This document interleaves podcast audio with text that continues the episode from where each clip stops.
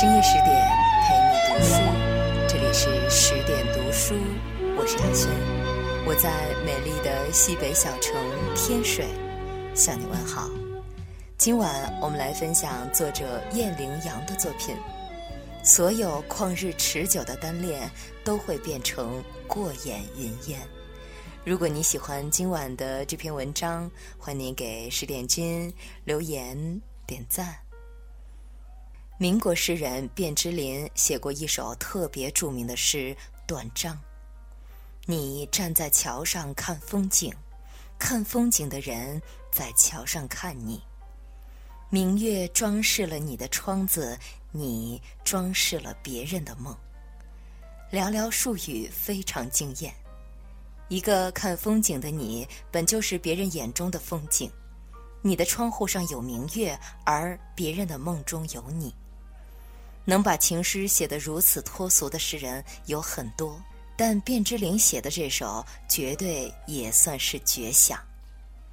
卞之琳笔下的这个你是谁呢？据说是合肥张家四姐妹中的老幺张充和。张家四姐妹中，张充和是性格最外向、活泼的一个。比起张元和，在谈及自己的情事时三缄其口。张充和会大大方方的承认，他这首诗是写给我的，我当时就有点知道。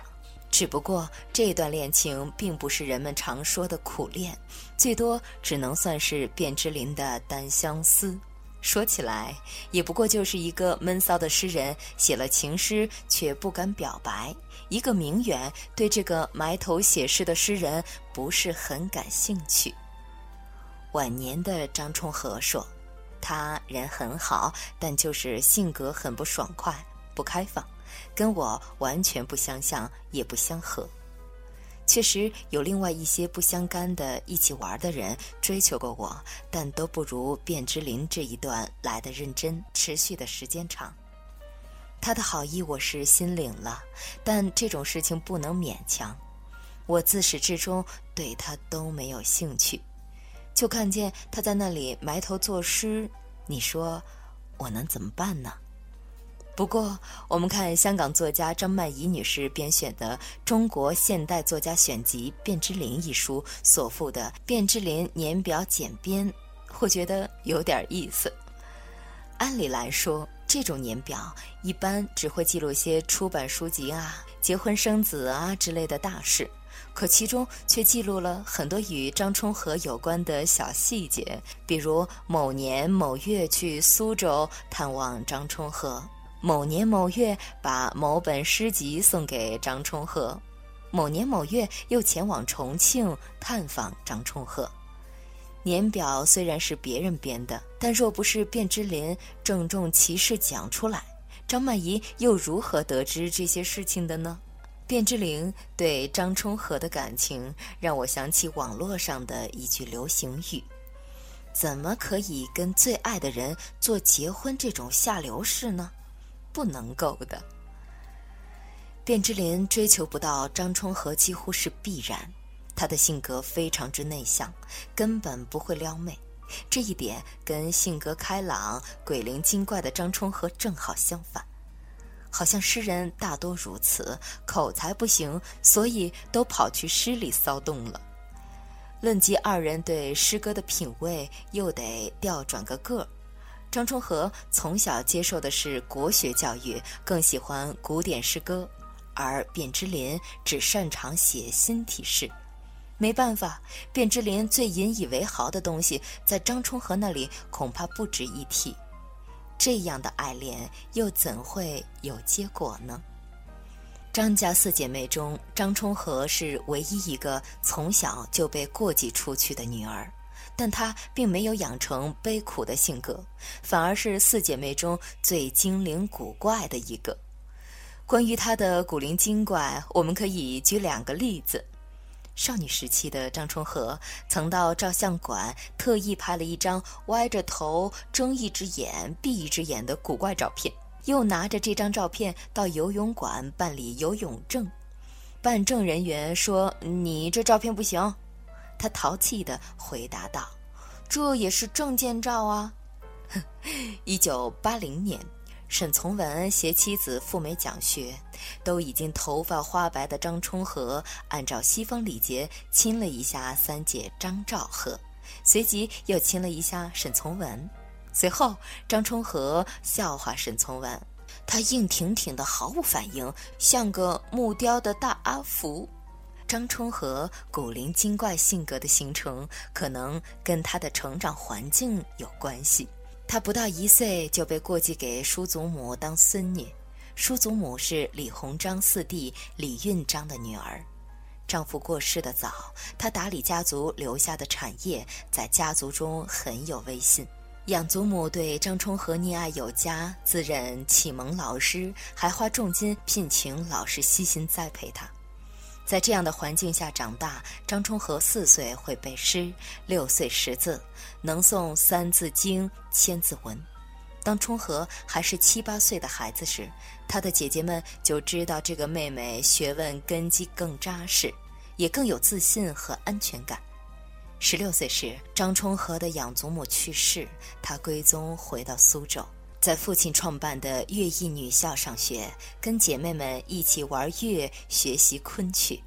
姐姐张兆和跟沈从文结婚时，张充和去到北平参加婚礼，随后就留在那里参加第二年的大学入学考试。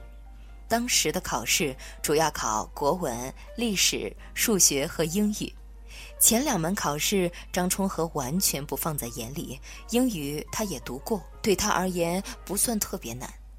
对他而言，最大的短板就是数学，因为十六岁之前他压根儿没接触过数学，根本看不懂代数几何。他就这样去参加了考试，数学题果然连题目都看不懂，但国文却拿了满分。搁现在，像张充和这样的绝对上不了大学，可那时他却被北大破格录取了，成为中文系唯一一个女生。一九三三年初秋的一日，卞之琳和他的朋友去到沈从文家小聚，张充和也在，两个人相遇了，彼此还算谈得来。卞之琳自己感觉彼此有相通的一点。且固执地认为自己是因为太过矜持，所以与张充和失之交臂。我们甚至可以猜想一下，若是卞之琳能拿出沈从文那样死缠烂打的劲儿，这个故事会不会又是另一番结局呢？只可惜卞之琳不是沈从文，他只会用诗表达爱情，表露心迹。所以，虽然他最终没有追求到自己的爱情，但却用情诗成就了自己。认识张充和之后，他的诗歌风格大变，但也大放异彩。张充和上大学期间，发现很多同学都喜欢参加政治运动，而他对政治不感兴趣，宁愿花时间学习昆曲。一九三五年。张充和患肺结核，不得不休学，回到了苏州老家。一九三六年，卞之琳由于母亲病逝，回家奔丧。事后，他专程跑去苏州探望张充和，在张家还住了几天。张充和尽地主之谊，以朋友身份陪他游览了一些风景名胜。病情康复后，张充和去到中央日报当编辑，初露才华。不过，很快抗战爆发了。在四川大学任教的卞之琳邀请还在合肥老家的张充和前来成都避居战火。由于张充和的四弟那时也正好在成都，就也往四川逃了去。某一次，卞之琳宴请同事们吃饭，席间有人拿卞之琳和张充和作为打趣对象，揶揄他们俩的关系。卞之琳并没有感到不适，而张充和却觉得饭桌上的教授们颜容鄙陋，无可观听。他到底是不喜欢卞之琳，因为只有当我们不喜欢一个人的时候，才会因为别人把我们跟对方放在一起谈论时，就表现得恼羞成怒。张充和劝卞之琳别参加这种无聊的酒席。卞之琳没当回事，他一气之下跑去青城山散心。卞之琳本想和张充和的四弟一起上山赔礼，但出发时又犹豫的拿不定主意，担心自己这样做会不会太唐突，惹得他更生气。四弟便独自上山，把出走了十天的张充和找了回来。张充和回来以后，卞之琳特意写了一首情诗送给张充和，但张充和只是望了一眼，然后很敷衍地回了一句。写的真好。当姐姐张允和看出卞之琳对妹妹的感情，想探视下妹妹的心意时，张充和说他觉得卞之琳缺乏深度，也不够深沉，就连她的外表，包括眼镜在内，都有些装腔作势。张充和大概是觉得，卞之琳这个人拿来做朋友可以，做恋人绝对不行。你不往男女关系上想，还觉得这个人尚可；一想象下要跟你产生某种联系，那连对方戴副眼镜的样子都显得有点猥琐或不可忍受了。不爱这事儿啊，恐怕连上帝都无可奈何。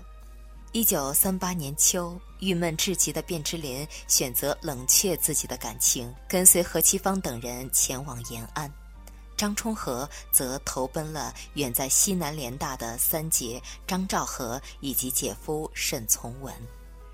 在昆明，沈从文托关系帮他在教育部下属教科书编选委员会谋得一份工作，主要负责散曲的编选工作，日子过得还算安稳。卞之琳后来也悄悄来到了昆明，在西南联大支教。当时张充和所供职的单位刚好解散。他得知卞之琳来了昆明，马上跑重庆工作去了。张充和在重庆教育部下属礼乐馆工作，主要职责是从五世纪的乐制中挑选出适合公共大典使用的乐章来，请作曲家配曲。这期间，他创作了不少优秀的诗词，写的书法有口皆碑，还结交了两个文化名人：张世钊和沈尹默。一九四三年冬，卞之琳去重庆看访张充和。这一回，他表达了他的感情，结果却被张充和发了好人卡。他表示希望能够和他做纯洁的朋友。都拒绝到这份上了，卞之琳还是无法放下对张充和的感情。卞之琳的同事就曾经记录过这样一件事：一九四六年四月八日。晚饭后，卞之琳拿他所珍藏的张充和女士所唱的自冠吕雉唱片给大家听，情吃到这份上也是有趣。一九四六年，抗战已结束，卞之琳和张充和各自回到了上海。卞之琳准备北返他所在的南开大学，结果他再次见到刚从重庆回到上海的张充和。又挪不开脚步了。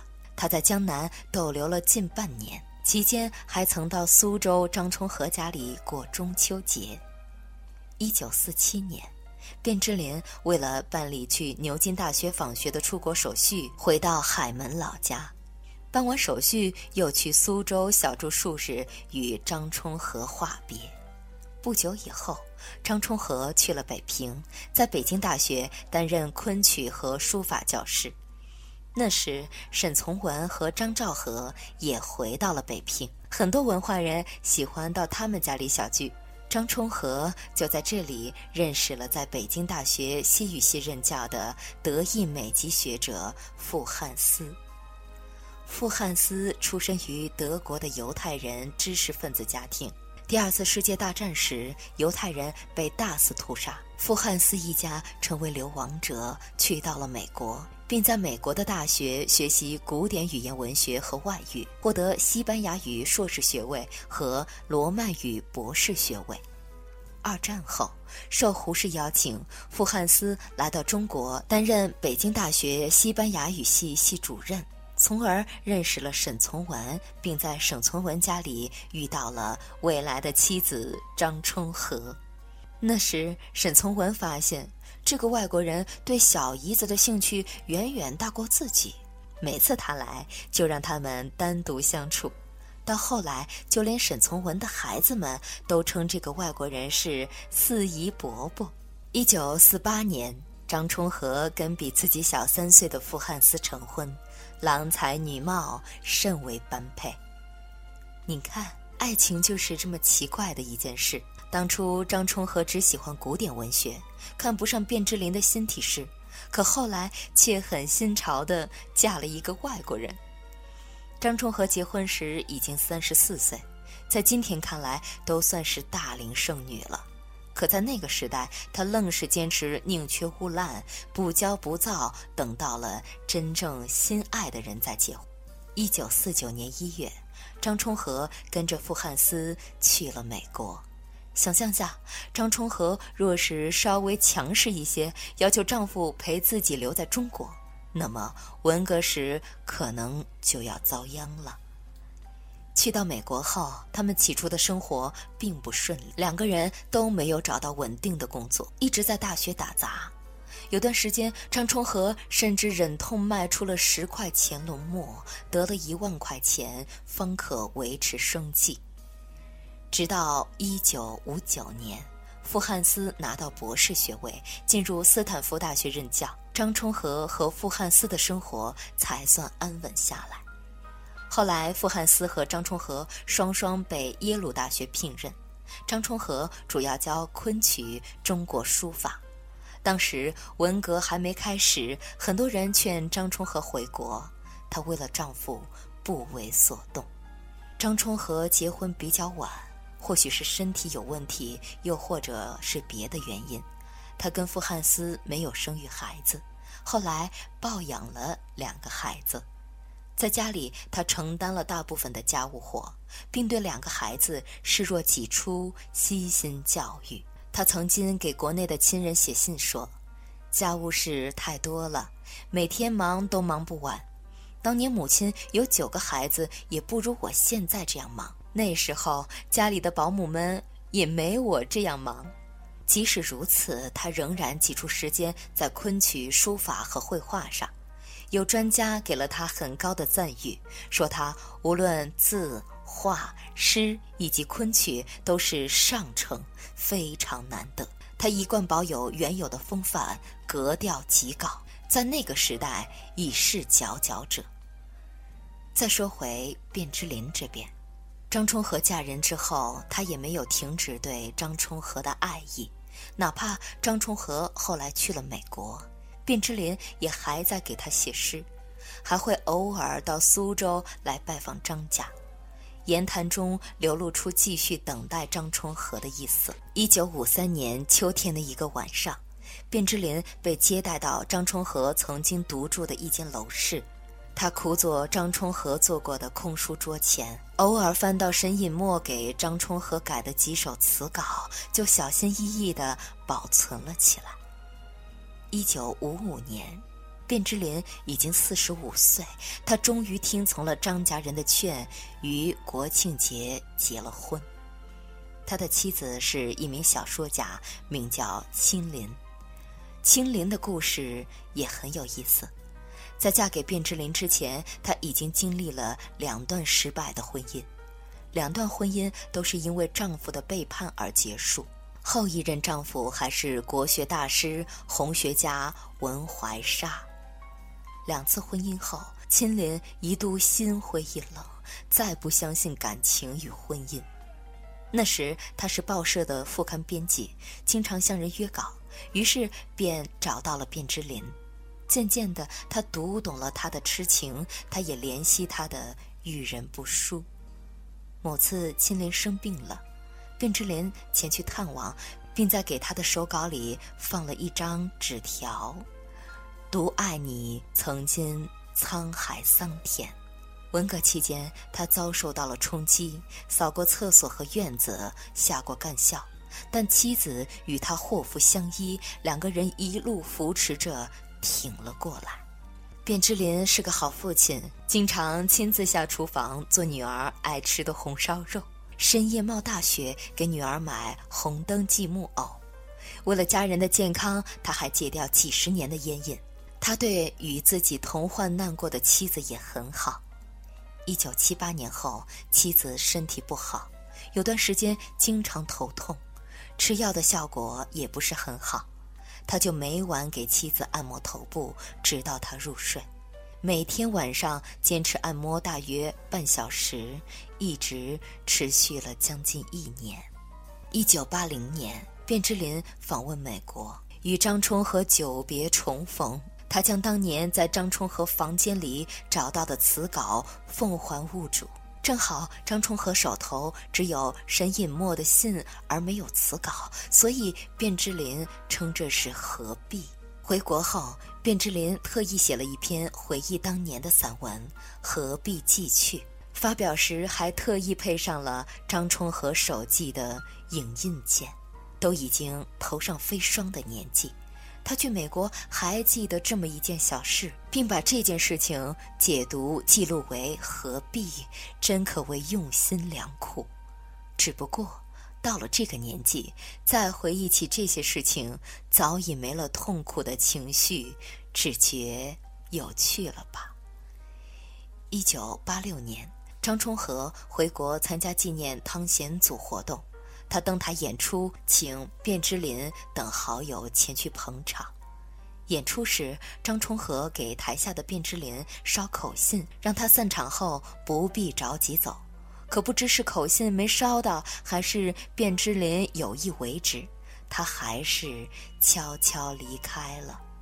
一九九五年夏，亲临因病去世，卞之琳整天一屋灯光，捧着个茶杯，悲痛难掩。二零零零年二月，卞之琳溘然长逝，得到消息的张充和托人送来了花圈。二零零三年，傅汉思去世。二零一五年，张充和去世，享年一百零一岁。卞之琳对张充和一生求而不得，但就是这种失恋的状态，让他写下来很多脍炙人口的诗篇，比如这句：“门见有悲哀的印痕，深墨纸也有。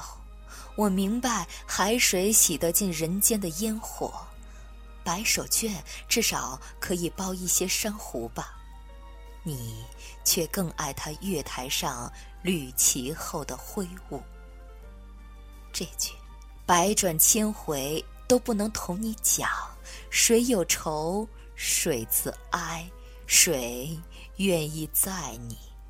还有这句，我在散步中感谢，景眼是有用的，因为是空的。因为可以簪一朵小花儿，我在簪花中恍然，世界是空的，因为是有用的，因为它容了你的款步。年少的时候，我们看卞之琳和张充和的故事，看的是爱情，一个求而不得，一个不为所动。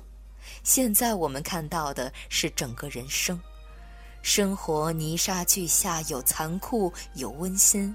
有无奈，有得意，有身不由己的执着，也有迫不得已的妥协。时代一直在变，沧海也会变为桑田，唯一不变的是人在面对变动时顽强的生命力以及散发出来的人性之光。短的是爱情，长的是人生。那些或滑稽荒唐、或刻骨铭心的少年情事，占据的只是人生的一小部分。最终的最终，我们都选择了一条对当时当下最有利的路，学会了放过自己。看卞之琳和张充和的故事，或许我们也不会再纠结某个阶段谁谁谁为什么不爱你了。放到人生长河中，这其实也算不得什么了不得的事儿。年轻时你当然可以执着，执着过了，折腾够了，便能放下了。把感情上那点事儿放到人生长河中，把自我放到天地间，顿时能觉察到小情小爱的渺小与自我的卑微。人生够长，充满磨难，你我爱过，执着过便好。不一定非要得到些什么，韶华有限，世事无常，对已是美好事物的追寻总是徒劳。还是晏殊的那句诗说得好：“满目山河空念远，落花风雨更伤春。不如怜取眼前人。”深夜十点，今天的分享就到这里。如果你喜欢今晚的这篇文章，欢迎你给十点君留言点赞。更多好文，欢迎关注微信公众号“十点读书”，也欢迎把我们推荐给你的朋友和家人，让我们一起在阅读里成为更好的自己。我是亚轩，我们晚安。